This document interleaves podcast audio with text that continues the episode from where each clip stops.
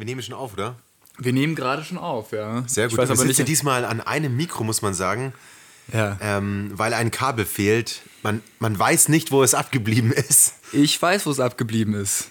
Ich äh, ja, möchte hier aber keine Beschuldigungen aussprechen. Herzlich willkommen bei Absolut Ambivalent. Heute am, ja, wann kommt die Folge eigentlich raus? Wir wissen es noch nicht. Wir wissen es noch nicht ganz genau. Irgendwann im Mai, noch Ende Mai. Wahrscheinlich am Sonntag oder am Samstag, ähm, wenn das Ganze hier äh, abgeschlossen ist. Wir nehmen einen Tag später auf als sonst. Ähm, es ist Vatertag. Alles Gute dir also. Ja, danke. Ähm, alles, alles Gute, dass du es geschafft Danke. hast, zwei Kinder persönlich auf die Welt zu bringen. Also ich habe sie persönlich befördert, damit sie auf die Welt kommen können, sagen wir es mal so. Ich finde es total seltsam, mich mit dir so nah zu unterhalten. Unsere Köpfe sind so nah zusammen, wie man sich normalerweise nur nahe kommt, wenn man sich direkt gleich küssen wird. es ist sozusagen diese intime, diese es ist- es intime. ist eine sehr äh, intime Folge heute, Diese, ja. die, diese intime Entfernung ist schon längst unterschritten. Also es ist echt. Es ist hart an der ist echt eine. Herausforderung. Ja, Lass einfach deine Hände bei dir. ja habe ich. Du auch deine. Die Kaffeetasse. Wirklich. Es sieht ja gerade aus wie so in so einem äh, klassischen, ähm, wie soll man das nennen, 90er Jahre, so einer 90er Jahre Liebeskomödie, wo so, sich so zwei Menschen begegnen, sehr nah auf der Couch sitzen, beide halten so eine, ganz wohlig, so eine Tasse in der Hand und ähm, reden über deepes Zeug. Und das machen wir auch eigentlich. Wir sind ja auch mal sehr nah in den Gehörgängen unserer Zuhörer und reden auch gerne über deepes Zeug. Schauen wir mal, ob das heute so rüberkommt.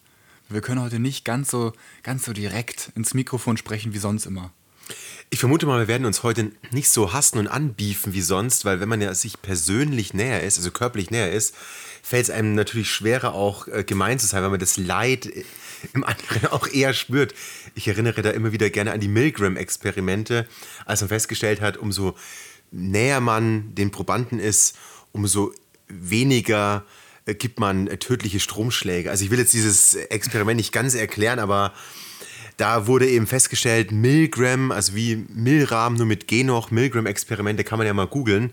Da kam eben raus, dass in Experimentsituationen Menschen anderen Menschen größeres Leid zufügen, umso weiter die entfernt sind und umso weniger die körperliche Nähe ist. Zum Beispiel, wenn die räumlich getrennt sind, dann geben die tödliche Stromschläge bis, ja, Auf Anweisung. auf Es Anweisung. ging ja genau. eigentlich um Autorität in den Experimenten. Ja, und auch darum. Ja.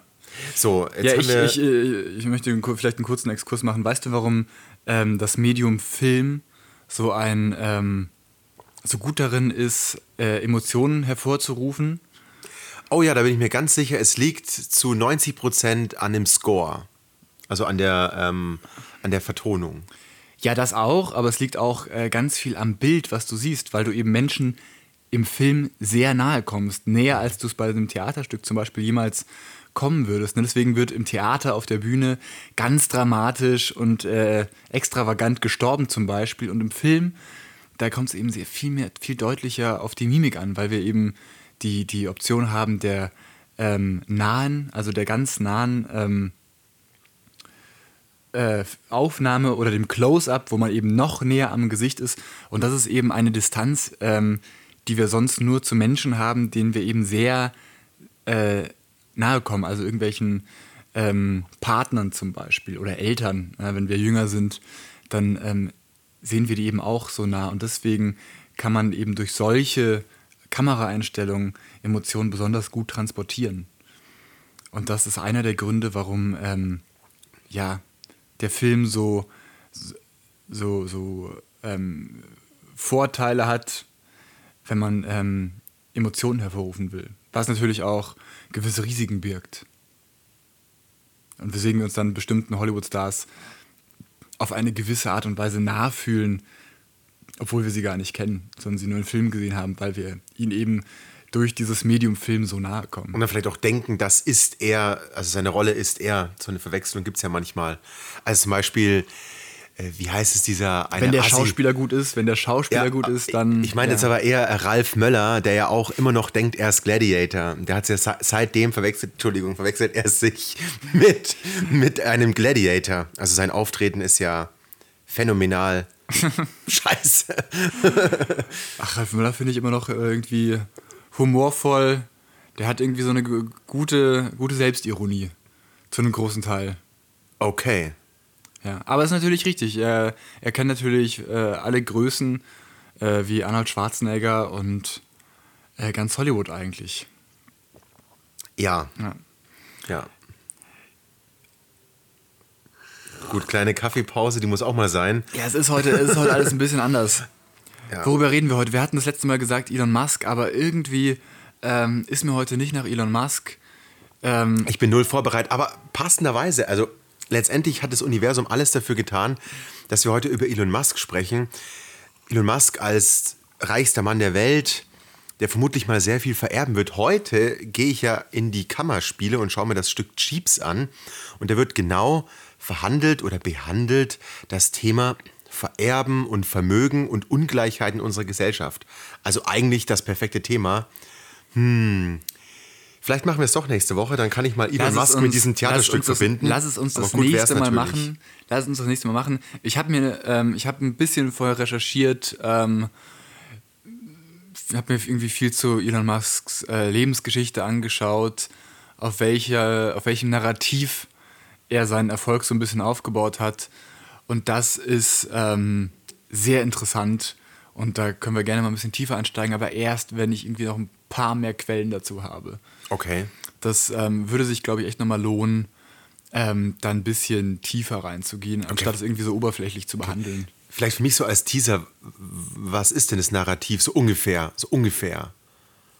Also ist er der, Hel ist er der Tellerwäscher, der zum Milliardär wurde? Hm, nicht ganz, aber er ist, das Narrativ ist natürlich, er ist dieses Universalgenie, das eigenhändig die Welt verändert. Der Autist auch, der ja, Asperger-Autist, genau, aber der eigentlich alles ist, checkt. Genau, aber das ist eben ähm, nicht so wirklich richtig. Na, er ist eigentlich nur ein Investor letztendlich und hatte halt ein bisschen Glück. Äh, ja, das So wieder, ich da wieder sagen. da- das Thema Erben. Er hatte auch das Glück einer sehr privilegierten Geburt. Aber Ah ja, das nächste okay. Mal dann dazu vielleicht mehr. Okay, gut. Ich habe mich total aufgeregt äh, über die Spritpreisbremse, die jetzt kommt. Weiß nicht, wie es dir damit geht.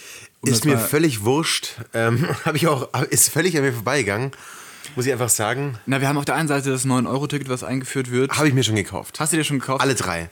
Alle Damit drei? da nichts mehr anbrennen kann. Ach so. Ja, ja, nicht, dass doch nochmal irgendwie einer kommt und sagt, ja, jetzt doch nicht. Also wird nicht passieren, aber ich habe es mir einfach Ich gleich habe gekauft. ich hab, äh, tatsächlich ähm, war ich diesen Monat einfach ein bisschen spät dran und äh, habe noch fünf Tage auf meiner alten Monatskarte übrig. Das heißt, ich werde fünf Tage vom 9-Euro-Ticket verschenken. Aber das nee, nee, ist nee, okay. nee, nee, die, die 9-Euro-Tickets gelten ja immer nur pro Monat. Also ich hatte mir ein 9-Euro-Ticket Ja. Monat Juni und so, also Juni, Juli, August gekauft. Genau, aber das kann ich, genau, aber ich habe quasi dann für fünf Tage habe ich dann zwei Tickets. Weil, ich, weil mein Monatsticket geht bis zum 5. Juni. Ah, jetzt verstehe ich. Ja, Okay. Mhm. Aber äh, geschenkt, ähm, ich finde es natürlich auch gut. Hast du Angst vor vollen Zügen? Hast du Angst vor ähm, zu vollen U-Bahnen in in der Früh? Nö. Wirklich? Ich, aber Stichpunkt früh, ich denke, man muss jetzt, wenn man gerade von München in die Berge fährt, da darf man den Zug um 4.30 Uhr nehmen, vermutlich. Die äh, Bayerische Oberlandbahn, sie heißt mittlerweile zwar, glaube ich, Regiobahn, die ist auch so schon brechend voll. Sardinenbüchse ist da das Stichwort. Und das wird sich vermutlich nicht verbessern oder, wie soll ich sagen, die Züge werden nicht leerer werden. Also da glaube ich schon, dass viele das Angebot nutzen werden, vollkommen klar, auch gerade im Sommer. Ansonsten im öffentlichen Nahverkehr hatten wir das nicht auch schon im letzten Podcast, glaube ich, nicht das mehr erfahren, weil die Leute, die in die Arbeit wollen, die wollten auch schon davor in die Arbeit.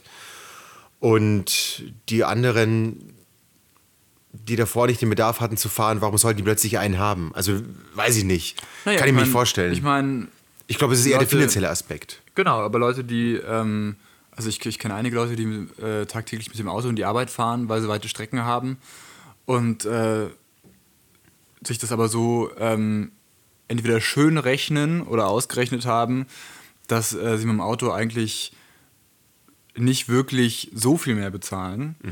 Ähm, und ich meine, jetzt, wo das Ticket dann plötzlich 9 Euro kostet für einen ganzen Monat, ähm, gibt es ja eigentlich die Argumentation gar nicht mehr. Weswegen ich mich so über, die, über, diesen, über diese andere Säule aufgeregt habe, über diese Spritpreisbremse, ist, dass äh, die einfach von der ganzen Gesellschaft finanziert wird.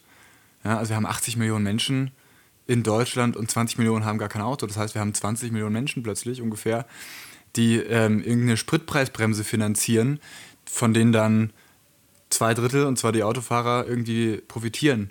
Und das finde ich so ein bisschen, ja, ungerecht. Äh, ja, das hat man ja immer, dass von politischen Entscheidungen nicht alle gleichermaßen betroffen sind. Auf der anderen Seite, und ich glaube, das ist ja auch dein, dein Thema, was dich daran so, so aufregt, dass dann in dem Bereich einfach so eine Bremse entstehen kann und in vielen anderen Bereichen ist es eben nicht so.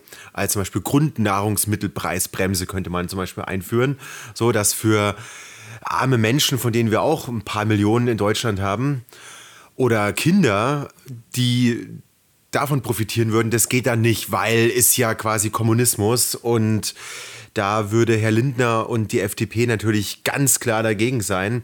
Aber wenn es dann die eigenen WählerInnen betrifft, da ist dann plötzlich alles möglich und das macht es dann so ungerecht. Ja, man hätte ja über eine, eine, wenn wir gewollt hätten, dass von der Spritpreisbremse alle profitieren, hätte man das ja ähm, für ähm, gewerbliche Autofahrten machen können. Also zum Beispiel der LKW von der Spedition, der uns Lebensmittel in die, in die Supermärkte bringt, da hätte man ja die Spritpreisbremse einführen können, weil die müssen irgendwie beliefert werden. Der Spritpreis wird irgendwie an den Kunden weitergegeben und davon hätten ja dann wirklich alle profitiert. Ja, aber jetzt zu sagen, ja, du hast halt ein Auto und deswegen darfst du davon jetzt profitieren, das sehe ich irgendwie ja. nicht so ein. Also ja. deswegen finde ich, hätte man diese, dieses Geld nochmal nehmen können und dann dieses 9-Euro-Ticket auch dementsprechend anbieten sollen, gleichzeitig aber auch dafür sorgen sollen, bitte, dass es mehr öffentlichen Nahverkehr gibt, damit es eben auch, ne, also besser, besser, ähm, ja, nicht so volle Züge, mehr Züge, damit sich das alles besser verteilt. Vielleicht noch mehr Busse, ja. Ähm, um, um den Anreiz auch wirklich zu erhöhen. Ja, also genau das ist der Punkt, da wollte ich gerade darauf hinaus auch. Den, den Anreiz wollte man ja auch mit diesem 9-Euro-Ticket nicht nur setzen, dass jetzt ähm, die Geldbeutel geschont werden der Bürgerinnen, sondern dass man auch umsteigt und wenn gleichzeitig dann der Spritpreis gebremst wird, dann ähm, ist der Anreiz natürlich wieder nicht so groß, auf, auf die öffentlichen umzusteigen. Ja. Für mich ist es auch wieder auch so ein Punkt, warum schaffen wir es in, in solchen Bereichen mal schnell zu handeln und in, sag ich mal, klassisch sozialen linken Themen nicht. Das ist halt einfach so, so, ein, so ein Aufreger, kotzt mich an. Ja, genau. Ja, wir sind wieder sehr einig heute. Ja, es ist schrecklich. Also ich habe ja gesagt, die Nähe wird uns nicht gut tun. So. Ja, aber es ist auch mal schön, gemeinsam über irgendwie was abzuranten. Ja. ja. Ich finde das. Ah, ich habe Nächster Aufreger. Ja, ich wollte noch kurz abschließend dazu sagen, ich habe heute Morgen ähm, unter der Dusche einen Beitrag gehört im Bayerischen Rundfunk. So gehen immer die besten Storys los. Ja. ich habe hab heute mal unter der Dusche im Bayerischen Rundfunk, ja. ähm, aber nicht dem hippen Bayerischen Rundfunk, Bayern 3, ja, sondern dem dem langweiligen BR24 Inforadio. Also früher mal B5 aktuell, oder? Genau, früher B5 aktuell, jetzt mhm. glaube ich BR24 seit ein paar Monaten. Okay. Ähm, Gab es eine Reportage oder einen, Beitrag ähm, darüber, dass ähm, die armen Tankstellen jetzt ähm, große Verluste befürchten, weil jetzt ja bekannt ist, dass der Spritpreis gesenkt wird und das heißt, dass diese ganzen Autofahrer, die ja ähm, jetzt quasi ähm, die nicht darauf angewiesen sind zu tanken, dass die jetzt quasi warten könnten, bis der Spritpreis sinkt und dann erst tanken und dass dadurch den armen Tankstellenbetreibern Millionen von Schaden entsteht. Also mir wird wirklich warm ums Herz. Ja, das ist nachdem, traurig. Nachdem die Tankstellen den Preis schon so viel mehr erhöht haben, dass er mit dem Ölpreis äh, gar nichts mehr zu tun hatte und jetzt die armen Tankstellen auch noch das befürchten müssen. Nee, wirklich, da, da sehe ich schon das nächste Hilfspaket für die Tankstellenbetreiber. Ja. Also auch für die Rohölkonzerne überhaupt, die ganzen Mineralölkonzerne, alles, was so mit Tanken und Umweltverpestung zu tun hat, da sehe ich die nächsten Hilfspakete und ähm, da habe ich auch ein großes Herz für, muss ich sagen. Denen fehlt es ja wirklich hinten und vorne. Und die hatten ja in den letzten Jahrzehnten auch kaum die Möglichkeit, Rücklagen zu bilden, muss man einfach sagen. Also da da muss man denen unter die Arme ja. greifen, die es wirklich brauchen.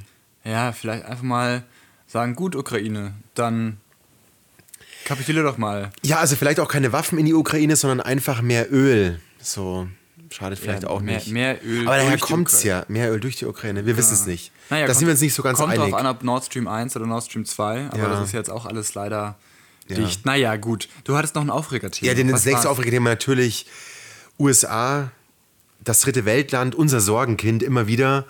Zuletzt von diesem irren regiert, diesen orangefarbenen Penner. Ja, worauf möchtest du hinaus? Geht's Waffen, um, Waffen. Geht's ums Attentat? An einer Grundschule, es ist den Amerikanern jetzt auch vermutlich noch nicht klar, dass sie zu viele Waffen haben. Ich vermute ja schon den nächsten Schrei, dass wir eigentlich noch mehr Waffen, beziehungsweise die Amerikaner noch mehr Waffen brauchen, dass sowas eben nicht passiert. Das heißt, man müsste eigentlich die Grundschüler auch bewaffnen, dass die sich sofort wehren können. Ich sehe eigentlich eine Bewaffnung aller Amer eine verpflichtende Bewaffnung aller Amerikaner ab drei Jahren. Damit da auch wirklich Sicherheit besteht.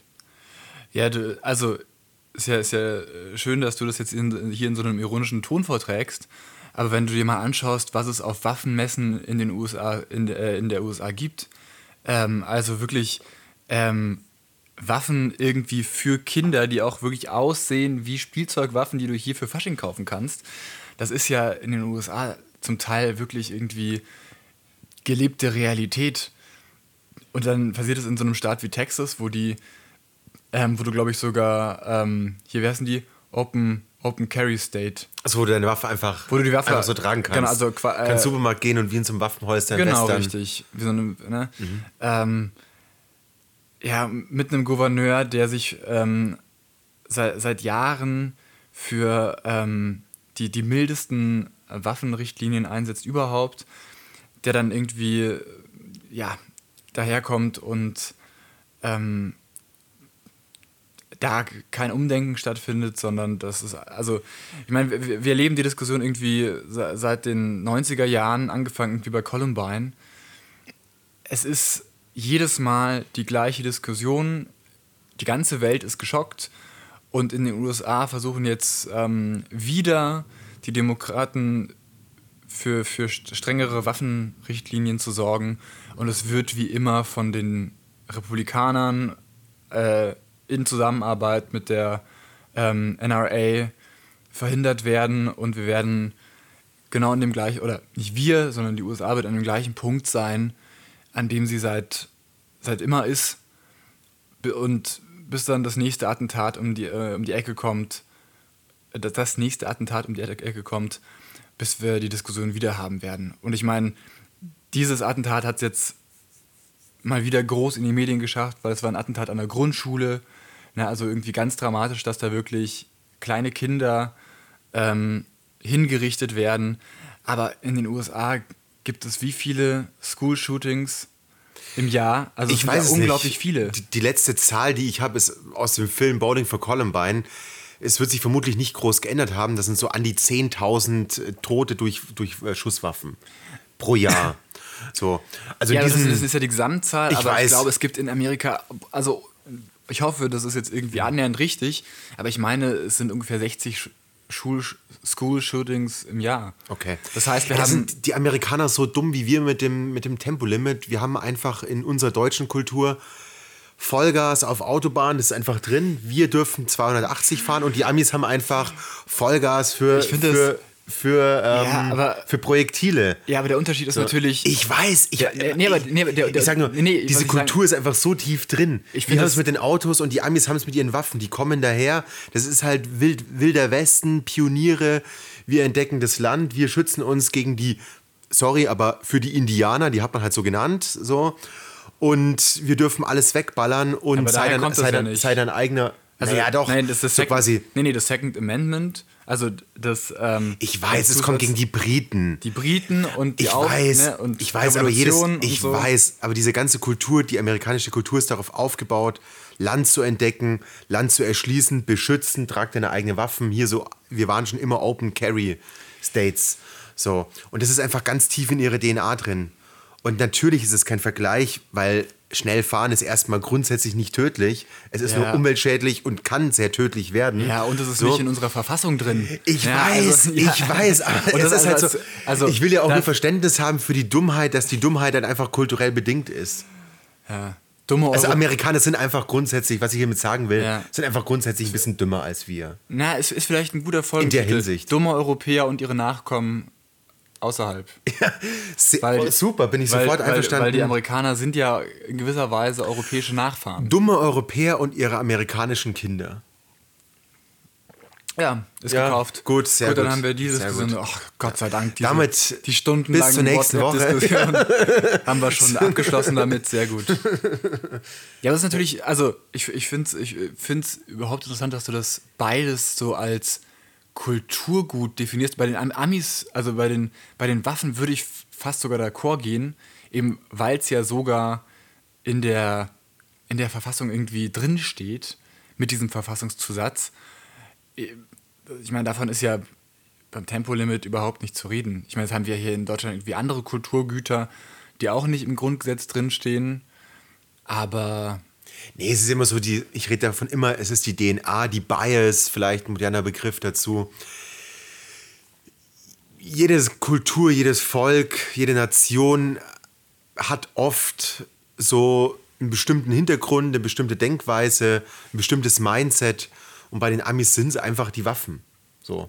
Genauso wie die, der Liberalismus in den USA einfach noch einen viel höheren Stellenwert und viel mehr in der DNA drin ist. So quasi Sorge für dich selbst. Alles andere ist Kommunismus. So, und das wurde dann eben in den 50er und 60er Jahren im Kalten Krieg nochmal weitaus mehr befördert und stark befördert, dass alles, was irgendwie Sozialstaat sein könnte, eigentlich Kommunismus ist. Und das haben die ganz tief drin. Darum gibt es auch keine Krankenversicherung, keine Waffenregulation ähm, und so weiter. Ja, ja, gut, aber ich glaube, das ist ja jetzt nicht unbedingt Liberalismus, sondern eher dieses, dieses neoliberale Denken, was da natürlich auch ganz groß ist. Ja gut, das Neoliberale ist eher das Finanzielle und Liberale heißt einfach frei, ist, der, Staat greift nicht ein, ähm, der Markt regelt alles und äh, ich hoffe, wir kommen jetzt nicht Ja. wieder auf das Thema Neoliberalismus. Nee, wir lassen das mal, Ja, wir lassen das mal lieber, ja. Ja. Naja. Na, aber also, nur weil, weil mich diese Spritpreisbremse wirklich wahnsinnig aufregt. Ja. Ähm, ne?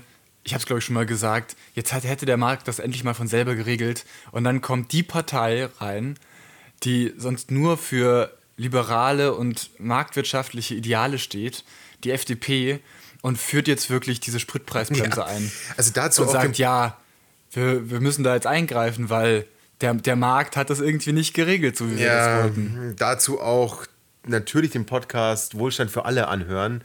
Ole Nümann und Wolfgang M. Schmidt, die das auch behandeln, überhaupt grundsätzlich zur Politik von Christian Lindner. Und man sich auch fragt, wie, wie kann man eigentlich innerhalb von eineinhalb Sätzen seine Ideale verraten und letztendlich dieses Thema, wie du schon gesagt hast, der Markt regelt alles, dann aber mit einer Politik zu konterkarieren, ist wirklich verrückt. Und irgendwie haben wir es, haben es viele noch nicht begriffen, dass dieser, der Markt regelt alles, Ideologie, Utopie halt einfach, einfach Irrsinn ist. Also ja, kann man machen, aber dann haben wir halt ähm, Wilder Westen und äh, Raubritterkapitalismus irgendwann. Und es hat ja nichts mit einer Welt zu tun, die sich die meisten Bürgerinnen in Deutschland so vorstellen. Also vermutlich auch Christian Lindner nicht. Also vielleicht irgendwo ganz geheim, aber ich, ich glaube nicht. Also ich glaube nicht, dass er so ein Unmensch ist, der sich vorstellt, dass hier ähm, Horden einfach vor sich hinziehen und einfach alles so regeln lassen, wie es halt so gut dünken für sie am besten ist. Ja. Nee, nee. Nee. Nee, das, das möchte ich nicht glauben. Das, Das- das traue ich dem Christian nicht zu. Nee, also, nee, nee. Ach, ich hab. Ich, ich weiß es nicht. Wir sind einfach dem Untergang geweiht, da sind wir uns ja einig, das haben wir in dem Podcast ja schon mehrfach besprochen. Und die Spritpreisbremse ist einfach ein Zeichen näher in diese Richtung. Oh, ich möchte dir sehr ein Man sollte den Spritpreis eher erhöhen. Auf 4,80 Euro. 5 Euro, ja, mindestens. Das haben, haben die Grünen ja schon vorgeschlagen, mal, als sie noch nicht an der Regierung waren. Ja, Oh Gott, die Grünen. Ja. Ja, man, man, ich mag sie ja eigentlich schon noch, aber manchmal, manchmal sitzt man da und denkt sich, ja gut, Ich wüsste jetzt auch gerade nicht, wie ich es besser machen könnte. Ja. Aber das fühlt sich irgendwie falsch an. Ja, es fühlt sich Es falsch fühlt an. sich irgendwie Ich gerade ganz Bild- falsch an. Die Bilder auch Robert Habeck neben dem Emir von Katar oder neben dem Ah, Handelsminister oder Außenminister, wie auch immer das war, das ist schon, das ist schon, das ist schon un unschön, das mit anzuschauen. Hast du den, hast du den Jung und Naiv-Ausschnitt gesehen? Nee. Von, ähm, da hat äh, Thilo Jung dem, den Emir von Katar gefragt, wo er jetzt die Fußball-WM stattfindet im Winter. Ähm, hat er gefragt, hier sind ja auch homosexuelle Gäste zur WM äh, willkommen. Und er hat gesagt, ja, also schon, aber nur wenn sie halt nicht homosexuell handeln. Ich habe das schon, gelesen, ja. Ich Also, das gelesen. das ist äh, völlig, ähm, ja, vö- völlig, ja, Katar, dass man, Dir fehlen die Worte, mir auch. ja, ich weiß nicht, das ist genau diese, diese Zeit, man hat gerade im Moment, ne, wir, wir kommen gerade aus so einer Krise ra draus, ähm, wo Pandemie war, wo das Handeln irgendwie, ähm, wo eindeutig war, was kann ich jetzt tun, um da irgendwie gut durchzukommen. Und es war irgendwie Hände waschen, Maske tragen, ähm, am besten draußen treffen und als es dann Tests gab, regelmäßig testen und als man sich impfen konnte, lässt man sich impfen. Und so hat es ja der Großteil der Bevölkerung gemacht und jetzt stehen wir hier ähm, mehr oder weniger nach der Pandemie. Es gibt noch Fälle und ähm, ja, aber keiner ist davon mehr so wirklich betroffen, weil wenn man jetzt gerade Corona hat und geimpft ist, dann ist man halt fünf Tage zu Hause und die meisten chillen halt. Die wenigsten haben wirklich schlimme Verläufe. Ja, lässt sich auch kein Mensch mehr testen. Drum haben es vermutlich auch einige, die sitzen dann einfach krank zu Hause und Ja, kümmern sich oder- nicht weiter drum. Genau, oder sind halt in der Arbeit, weil sie es gar nicht checken. Ja. Ähm, und jetzt sind wir gerade in so vielen verschiedenen ähm, unübersichtlichen Situationen drin mit Krieg und Energiekrise, ähm, was ja alles irgendwie zusammenhängt. Ähm, und die, die Handlungsanweisung, ähm, ne, so, so eine eindeutige, wie, uns, wie Herr Drosten sie uns ausgegeben hat, ähm, die kann man irgendwie gar nicht mehr so, kann man irgendwie gar nicht mehr so nachvollziehen. Also, äh, also, na, also Herr Du meinst, es ist eine Handlungsanweisung Wie für, bei für Corona, Wie, wie jetzt genau. im Krieg, wie soll ich mich da verhalten, was soll ich Genau. denken, was Wie- ist richtig? wie können wir jetzt irgendwie Wie verhindern handeln? wir den Krieg? So. Ja, das heißt, wir, wir, können, wir können ja den Krieg gar nicht verhindern. Nee. Ne, weil wir müssen jetzt irgendwie damit umgehen, aber diese ganzen Konsequenzen, die, für, die sich für uns aus dem Krieg ergeben, die sind ja ähm, ne, da, Völlig komplex. völlig, genau, Also völlig wir wissen, komplex. Und wir wissen nicht genau, wie es sich auswirkt.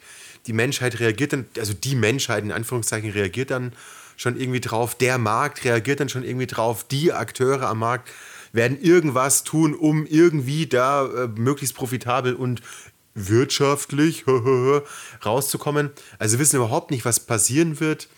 Und das Thema hatten wir aber auch in den letzten Folgen immer wieder. Da entwickelt sich auch, auch der Podcast hin die Welt ist einfach mit so vielen verfuckten, beschissenen Themen zugepflastert, die man alle gar nicht mehr unter einen Hut bekommen kann. Wir haben keinen Jesus, der mir alles regelt, keinen Gott, ne, ist so. Und jetzt ist nicht mehr Corona das allüberflutende Thema. Und wir müssen uns langsam alle damit abfinden, dass die Welt so komplex ist, so widersprüchlich, dass wir auf viele Fragen keine Antworten mehr haben können. Und ich hoffe, dass die Welt, die Menschheit es schafft, ähm, sich entweder einen neuen Gott zuzuwenden, der ihnen diese Antworten gibt, oder einfach irgendwann damit klarkommt, dass ja, die Welt eben komplex ist, undurchsichtig und auch beängstigend. Dass wir unsere Urängste, die da vielleicht mal in, in unserer alten Tier-DNA noch drinsteckt, auch mal überwinden und einfach damit klarkommen, dass halt die Welt so ist, wie sie ist und dass wir trotzdem Dinge checken wie ein Klimawandel. Das sind jetzt heftige Veränderungen.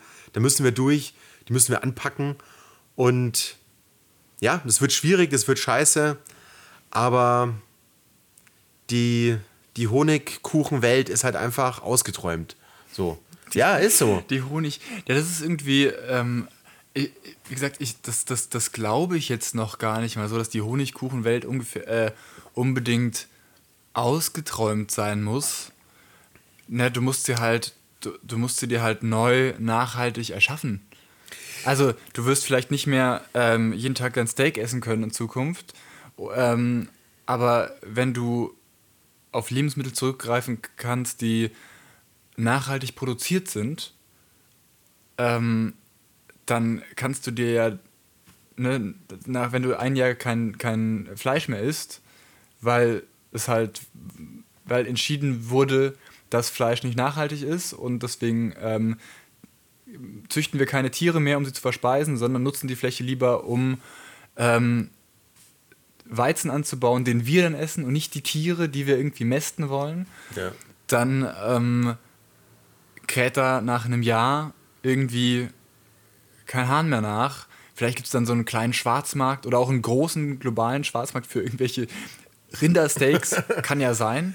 Ja? Ja. Aber der Großteil der Menschheit wird natürlich irgendwie ähm, auf das zurückgreifen, was es äh, ganz easy im Supermarkt zu kaufen gibt. Und wenn das äh, ähm, Produkte sind, die nach, oder was heißt nachhaltig, aber die halt zum Beispiel ohne Fleisch produziert werden, ähm, dann wäre man da ja schon mal ein Stück weiter. Und äh, ich glaube schon, dass es äh, gerade in dem Bereich noch viele Innovationen bedarf und so. Dadurch ist es natürlich nicht nur getan, es ist immer, ähm, wir wissen alle, dass es irgendwie nur mit, dass wir irgendwie verzichten müssen auf irgendwas, dass wir irgendwie nachhaltiger leben müssen. Ähm, ja, und wir werden aus, aus, ne, aus dieser, ähm, durch diesen Umschwung, früher oder später, natürlich auch wieder große globale Player haben, die dann wieder irgendwie Nahrungsmittel produzieren, die auch wieder wahnsinnig mächtig werden und hoffentlich aber so arbeiten können, dass sie nicht äh, sämtliche Rohstoffe dafür wieder aufbrauchen. Ja, ähm, was ich vorhin sagen wollte, ist, dass wir letztendlich ja immer irgendwie so eine Utopie vor unseren Augen haben, möglichst frei zu sein, möglichst unabhängig und unser Leben so zu leben. Und da stehen wir eigentlich immer kurz davor. Und früher waren schon immer paradiesische Vorstellungen, also was passiert, wenn wir sterben? Sozusagen, was ist der Zustand, den wir anstreben im, im Tod? Das ist dann oft einfach sehr verbunden mit der Natur. Also das, was wir jetzt eigentlich machen sollten, das könnten wir schon auf Erden haben.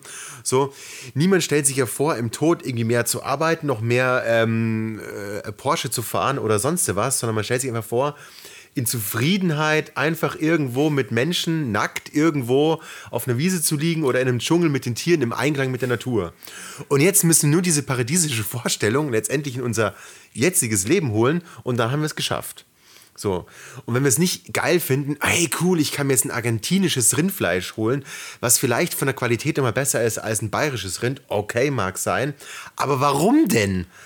Zum Preis, dass, dass unsere Welt dadurch immer mehr kaputt geht, ist doch beschissen. So. Also warum holen wir uns diese, diese Vorstellung vom Paradies, die wir irgendwie alle in uns tragen, so nicht einfach auf Erden jetzt schon? So. Also selbst der, Mos selbst der Moslem kann ja hier auch schon sich auf die Suche machen und sagen, hey, 70 Jungfrauen, ich mache da mal so eine Ausschreibung auf Facebook, wenn ihr wollt, so, ich wäre bereit, so, könnt ihr sich auf die Suche machen. So, sei jetzt mal, so. Also ist ja, ist ja prinzipiell möglich. Und wir machen es uns ja hier nur selbst mehr oder weniger ständig kaputt. Wir machen unseren Planeten zu einem Sturm, Unwetter, Wüstenplanet. So, je nachdem, wo man wohnt, ist man entweder bald weggeweht oder ausgetrocknet. Oder und überschwemmt. hängt, und hängt dann da wie so eine alte Fischhaut, genau, oder, über, oder überschwemmt. Anstatt dass wir einfach damit aufhören und einfach im Einklang mit, mit, unserer, mit unserer Erde leben. Also ist es wirklich kein, kein, kein großer Schritt. Nur wurde uns, sorry hier für diesen, für diesen Hate Speech, aber uns wurde jahrzehntelang von einer kapitalistischen Industrie eingetrichtert, dass wir immer mehr wollen und immer mehr Shit und immer mehr CO2 ausstoßen müssen, damit wir glücklich sind. Dabei streben wir alle eigentlich diesen Zustand an. Ich darf da auch an der Stelle nochmal Richard David Brecht hier äh, Grundeinkommen. Wir entwickeln uns da schon hin. Wir haben es nur strukturell überhaupt nicht begriffen. Wir müssen immer weniger arbeiten und hätten selbst dadurch immer mehr Wachstum. So, nur denken wir halt, es muss exponentiell immer weitergehen. Hören wir doch einfach mal auf und legen uns mal alle, das wäre mal geil, World Sleep Day. Wir schlafen einfach mal alle 24 Stunden gleichzeitig und schauen mal, wie es uns dann so geht. Äh, Die ja, Kraftwerke würden weiterlaufen, das Wasser wird weiterlaufen. Es wäre so vieles einfach, einfach in Ordnung. Und dann setzen sich alle Staatschefs zusammen und reden mal drüber, wie es war, als die Welt einen Tag gepennt hat. Äh, naja, ich meine, im Prinzip hatten wir sowas gerade erst. Ne? Also, ich meine, wenn wir, wenn wir uns irgendwie zurückerinnern als an die ersten zwei Wochen Lockdown, ne, da ähm, haben die Leute vielleicht nicht geschlafen, aber sie waren ja irgendwie zu Hause, haben nichts gemacht. Die Lagunen vor Venedig waren plötzlich wieder glasklar. Da waren irgendwie Delfine im Hafen und alle haben gesagt, oh, das ist aber schön. Das ist ja der, das ist ja der Wahnsinn. Und jetzt ähm, ja, sieht Venedig wieder genauso scheiße. Also, ne, wieder ver verdreckte Lagune. Ähm, die Touristen sind wieder da, alles ist wieder voll. Also wirklich gelernt ähm, hat ja niemand was draus. Aber ich erinnere mich, das war, glaube ich, eine unserer ersten Podcast-Folgen, wo ich gesagt habe, ja, also ich glaube, ich glaube, das könnte schon dafür, dazu geführt haben, dass ähm, man so ein bisschen mehr darüber nachdenkt ähm, und man eben auch so, ne, so, so, so Kraftanstrengungen unternimmt, um den Klimawandel zu bekämpfen. Und jetzt glaube ich, könnte, könnte man es begriffen haben. Ja, war natürlich äh, in dem Moment äh, irgendwie schön, ein schöner utopischer Gedanke, weil alle irgendwie daran gedacht haben, aber natürlich ist wieder nichts passiert. Ne? Plötzlich hast du dann wieder irgendeinen Krieg vor der Tür und irgendwie brauchst du dann trotzdem noch Energie und äh, ja, alles läuft dann irgendwie genauso weiter. Aber was ich noch empfehlen möchte an der Stelle, hat indirekt damit zu tun, ähm, ist die mal wieder die das, das YouTube-Format vom ZDF produziert 13 Fragen, moderiert von den Aspekte-Moderatoren. Und da ging es ähm, in der letzten Folge darum, ähm, ob es radikalen Protest braucht. Also ne, wir erleben, wir erleben gerade, wir erleben gerade junge Menschen, die sich ähm, auf Autobahnen ähm, festkleben und damit ähm, Autofahrer nerven ähm, da von dieser Gruppe, ah, war es jetzt Extinction Rebellion oder The Last Generation, war ähm, auf jeden Fall jemand zu Gast. Dann war der Sänger da von einer Band OK Kid. Ähm, und auf der anderen Seite waren eben auch ähm, äh, war ein Professor aus Freiburg, glaube ich, der ähm, bei Extinction Rebellion auch mal so mit aktiv war, aber diese ganze Struktur wirklich scheiße fand. Dann ähm, Philipp Valulis, den man äh, auch aus seinen YouTube-Formaten kennt, von Funk ähm, oder früher aus der ARD, ähm, der die, schon dieses Verständnis für Protest hatte, aber dieses Extreme und dieses Unkoordinierte eben nicht so verstehen konnte. Also sehr zu empfehlen, ähm, die äh, die eben, wie sie da der Frage nachgegangen sind, brauchen wir eben eine extreme Form von Protest? Wen sollte dieser Protest treffen, wenn überhaupt? Und ähm, mit welchen extremen Mitteln wird denn, ist es denn sinnvoll zu protestieren?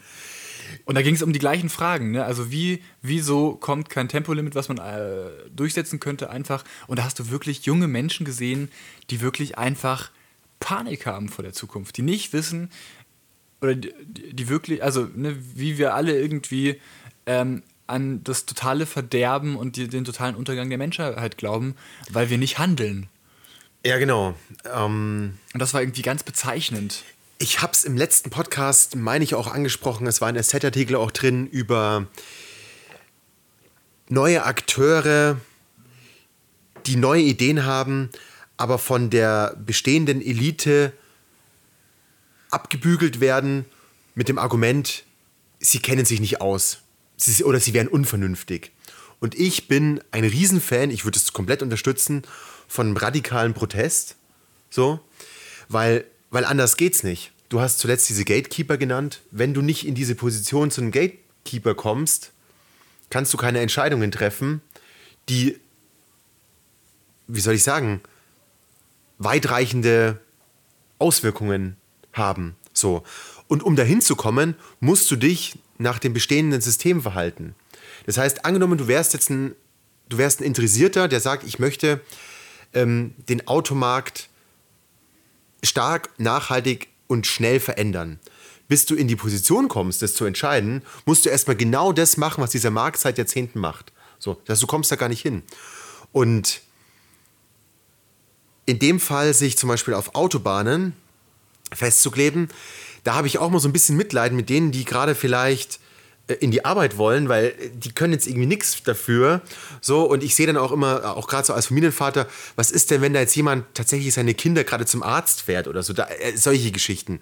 Also am besten wäre es einfach, sich von, sich von VW-Werk einfach festzukleben oder an diese Produktionsstätten, dass da einfach keiner mehr reinfahren kann. So, das Problem ist, diese ganzen Produktionsstätten sind in dritte Weltländern und wenn du dich da hinklebst, dann wird dir einfach der Arm abgeschnitten und sie sagen, hol ihn dir morgen ab.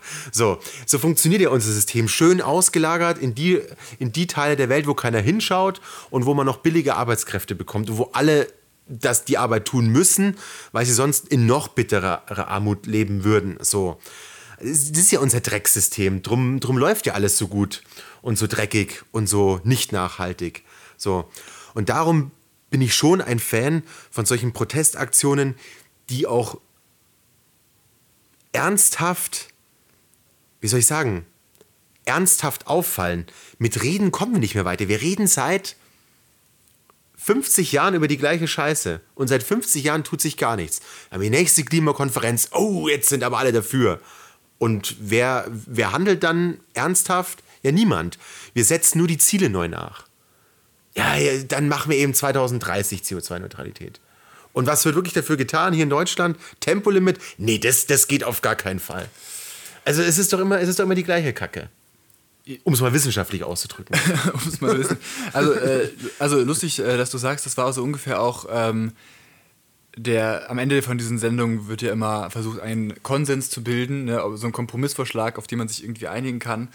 Ähm, und das war lustigerweise ungefähr der Konsensvorschlag von der, ja, diesen radikaler Protest muss nicht unbedingt sein Seite ähm, die ihm genau gesagt haben, ne, warum klebt ihr euch auf irgendeiner Straße fest, wo Krankenwagen durch müssen, vielleicht vorgekommen in Berlin, genau so, ne? Ähm, wo dann wirklich, wo es dann plötzlich Leute betrifft, ähm, die zwar Auto fahren, aber natürlich gar nicht unbedingt in der politischen Verantwortung stehen. Es war eine Politikerin da von der CDU, die aber, glaube ich, auch im Umweltausschuss sitzt und eigentlich äh, von den Worten, die sie gesagt hat, kenne jetzt ihre Taten nicht, ähm, schon sehr für Umweltschutz ist, ähm, die aber gesagt hat, naja, wenn sich, wenn sich halt da jemand auf der Straße festklebt, dann könnt ihr doch nicht erwarten, dass wir euch ernst nehmen. Ne? Wenn ihr da rumplärt und wenn ihr, ähm, wenn ihr nicht bereit seid, am demokratischen Prozess teilzunehmen, dann ähm, sind wir halt auch nicht, ähm, dann sind wir halt auch nicht bereit, mit euch zu reden. Ja, und wir sind, stehen halt für Demokratie und wir stehen, stehen für Wahlen und wir stehen für ähm, Sachen aushandeln im Parlament. Und ähm, das ist ja vielleicht das viel größere Problem, dass wir ein Parlament haben, ähm, in, dem in das man sich so oft wie möglich reinwählen lassen kann und wir da einfach ähm, ja, ein, ein, wir einfach ein verstopftes Parlament haben, wo seit 30 Jahren viele gleiche Gesichter drin hängen, die ähm, ihren Platz natürlich nicht aufgeben wollen, weil es natürlich eine sehr komfortable Situation wäre. Ja? Das heißt, man müsste eigentlich die Demokratie so umgestalten, dass man eben ähm, sagen müsste, ja gut, vielleicht darfst du nur dreimal reingewählt werden, ja? zwölf Jahre oder meinetwegen 16 Jahre ja? als Parlamentarier. Also vielleicht müsste man einfach diesen, ähm, dieses Umdenken, was in der Gesellschaft stattfindet, ähm, so ins Parlament dann einbringen, indem man eben einen in Anführungsstrichen schnelleren Durchlauf hat, dass eben dann auch die Menschen mit neuen Ideen, die eher den Zeitgeist repräsentieren, dann auch wirklich in diesem Parlament sitzen, um eben den, den Willen des Volkes gut mitzugestalten. Ja, huiuiui, Willen des Volkes. Also man könnte ja vermuten, dass jetzt auch der Wille des Volkes im Parlament sitzt. Problem ist vielleicht, dass äh, vor allem alte Menschen wählen und denen diese Probleme gar nicht so bewusst sind, weil es ihnen auch egal ist. So, die sind aufgewachsen in einer super Wirtschaftswachstumswelt. Ich sage jetzt mal, die über 60-Jährigen, die sind einfach in den 70er Jahren groß geworden, erwachsen geworden. Die kennen eben nur Wachstum und die Boomer. Die, die Boomer, genau, die Boomer, die sind es einfach und das sind, das sind einfach hauptsächlich die Wähler. Drum haben ja äh, die Union und die SPD immer noch so einen großen Zuspruch, weil sie vor allem von den Alten gewählt werden. Und deswegen können sie ihre alten Themen auch noch produzieren, wie Rente und bla und alles bleibt beim Alten. Ja, guter Ansatz mit dem frischen Wind reinbringen, wäre vermutlich hilfreich. Ist dann halt zu gewissen Teilen nicht mehr ganz so demokratisch, aber müsste man sich mal überlegen. Finde ich klingt gut. Ja, und trotzdem gehört immer auch bei radikalen Veränderungen oder notwendigen radikalen Veränderungen auch ein radikaler Widerstand immer wieder dazu. Das waren die 68er, die auch auf die Straße gegangen sind und sich, als sie gegen den Schah in Berlin demonstriert haben, der einfach ein Diktator war, so, sich dann haben niederknüppeln lassen. Das musste einfach mal sein. So. Das war ja eine andere Generation. Ich, ich, ich weiß, ich meine das aber waren so. Ja nicht die Boomer. Nein. Die Boomer waren da acht nein, Jahre alt maximal. Nein, nein, das, das meine ich nicht. Ich meine, wir brauchen immer wieder einen radikalen Protest. Und jetzt sagen wir, auf deutschem Staatsgebiet, um es mal so zu sagen, hatten wir eben ganz, also vor allem die 68er-Revolution, die einfach für die Zeit sehr radikal war, damit mal diese Nazi-Gesellschaft endlich aufhört, die es im Kern immer noch war. Muff von tausend Jahren, da muss sich mal was verändern, einfach in der Haltung der Gesellschaft, den Menschen gegenüber, muss einfach was getan werden. Und dann die letzte Revolution sozusagen in der DDR, wo auch die Menschen massenweise auf die Straße gehen und, ähm, und Missstände anprangern. Und so denke ich, gelingt es auch, dass auch für die, die sich von den über 60-Jährigen, denen alles fucking egal ist, wählen lassen, auch checken, ihr seid zwar gewählt worden, die anderen haben aber vielleicht keinen Bock zu wählen, weil sie schon die Hoffnung aufgegeben haben, dass Wählen überhaupt noch irgendwas bringt. Und das ist ja der Punkt, dass vor allem Junge nicht wählen, weil sie denken, pff, was, was erreiche ich denn damit schon? Und dass dies dann wenigstens checken. Dass in den Nachrichten immer wieder kommt, da sind Leute, die haben Schiss, wie du es vorhin gesagt hast. Die haben Angst um ihre Zukunft. So. Und vielleicht denkt sich dann der über 60-Jährige oder der über 50-Jährige, oh, was sind das denn für Idioten, die sich auf die Straße festkleben? Aber vielleicht macht es irgendwann mal Klick. Weil offensichtlich hat 50 Jahre äh, Club of Rome und wissenschaftlicher Diskurs und demokratische Auseinandersetzung in Gremien einfach fucking nichts gebracht. Und dann wird es vielleicht so in die Köpfe endlich mal ankommen. Und die Hoffnung stirbt zuletzt, dass diese Generation, die es nicht kapiert, sich einfach irgendwann mal selbst abschafft. Ja, wir haben also, ich, ich, ja, wir haben einfach gerade eine dermaßen demografische Verschiebung, ne, dass ähm, die, ja, die, die Generationenfrage, also die, die, die Fragen, die die Generationen ja irgendwie beschäftigen, ähm, ja völlig ungleichmäßig verteilt sind. Ne? Also den Jungen, die bei den Wahlen in der Minderheit sind, also ich glaube, die, die Hälfte der, der Wahlberechtigten in Deutschland ist über 50 oder über 60 inzwischen sogar. Ähm, das heißt, wir haben ja schon ähm, bei den Wahlen ähm, ein völlig ungleiches Machtverhältnis. Das heißt, die, denen es natürlich um die Zukunft geht und um ihre Zukunft geht, wo sie vielleicht nochmal eine Familie gründe, äh, gründen wollen, ähm, die sind ja in der absoluten Minderheit. Und auf der anderen Seite haben wir, eine, haben wir verschiedene Generationen ab 50 ähm, aufwärts, die ähm, das ja alles schon gemacht haben. Und das ist äh, sehr schwierig.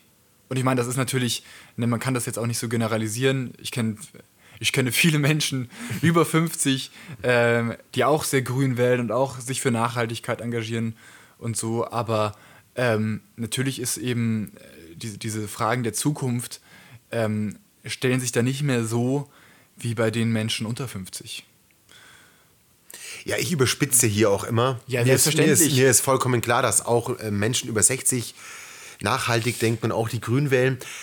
Aber die Verteilung ist eben schon recht deutlich. Ja, also absolut. Grün wählt vor allem eben, wählen vor allem junge Menschen unter 30. So.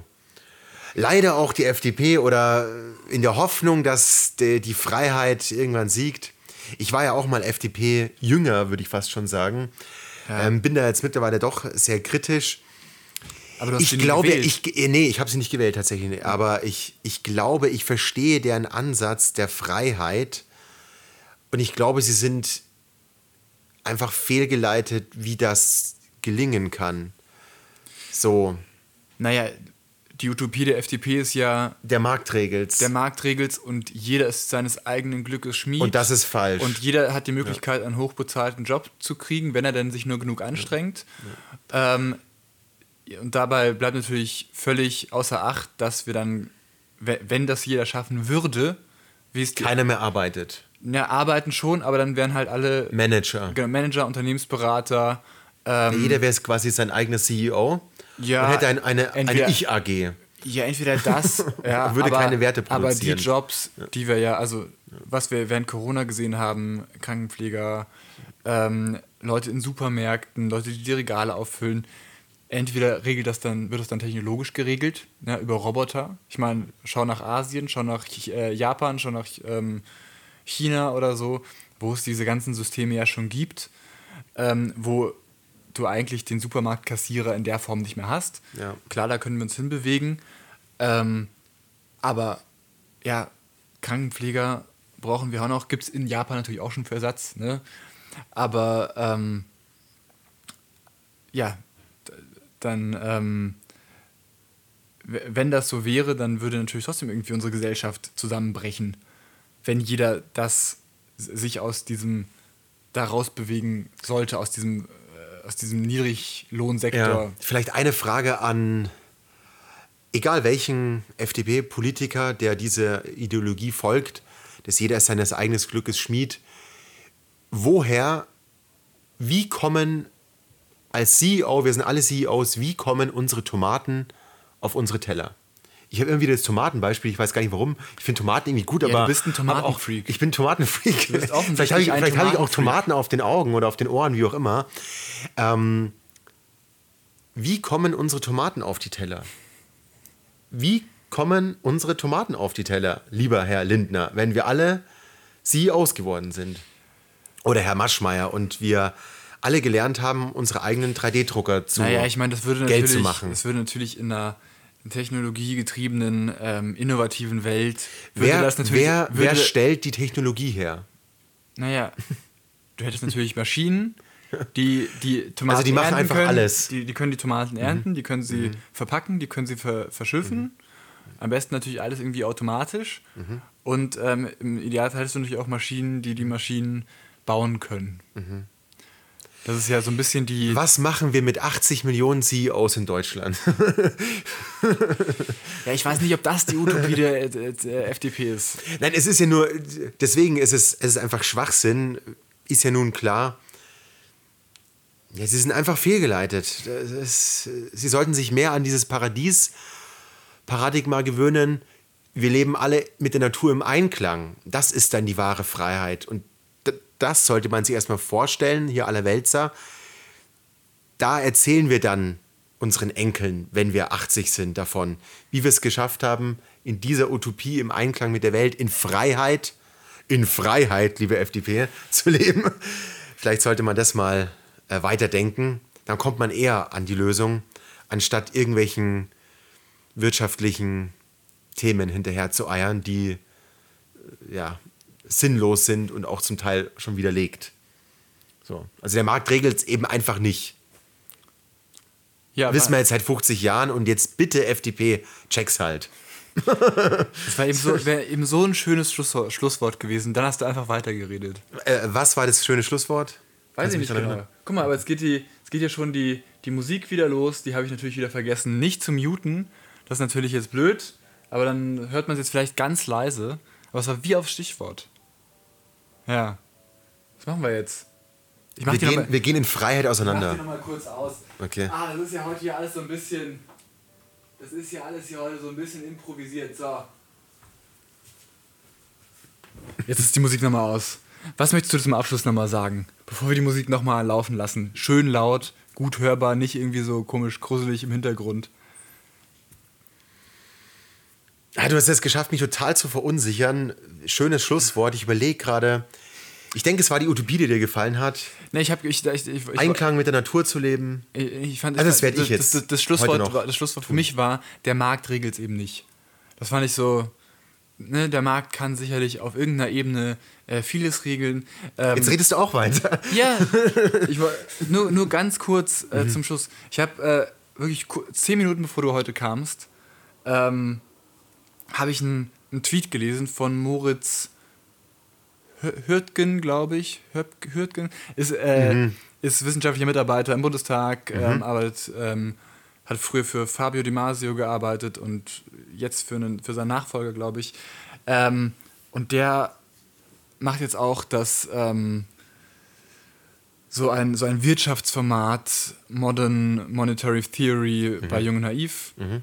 Äh, Gab es jetzt, glaube ich, eine Folge oder zwei, fand ich äh, sehr interessant, sehr gut. Ähm, und der hat von getwittert, ähm, naja, also warum sollte jemand an der Börse Weizen kaufen können, der gar kein Lager für Weizen hat? Ne, also ich meine, das ist ja dann offensichtlich ein Spekulant. Und also warum, soll, warum erlauben wir das denn überhaupt, dass Menschen an der Börse Sachen kaufen, die sie nicht besitzen wollen, lagern können, ne? also einfach nur, um das irgendwie zu verscherbeln. Und das ähm, fand ich irgendwie sehr bezeichnend. Hat mir, habe ich mir vorher noch nie Gedanken darüber gemacht. Also vielen Dank dafür. Ich muss derartig dringend pinkeln.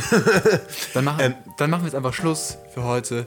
War, war schön gewesen. Ja, wirklich schön. Es war auch sehr, sehr eng und nah. Sehr und eng und nah. Ich, da bin ich äh, froh. Jetzt hören wir uns, hören wir uns gleich mal an, wie das, wie das jetzt so klingt. Ich bin sehr auf die Aufnahme gespannt. Ich auch. Dann mach's gut. Bis in zwei. Wochen mit Elon. Musk.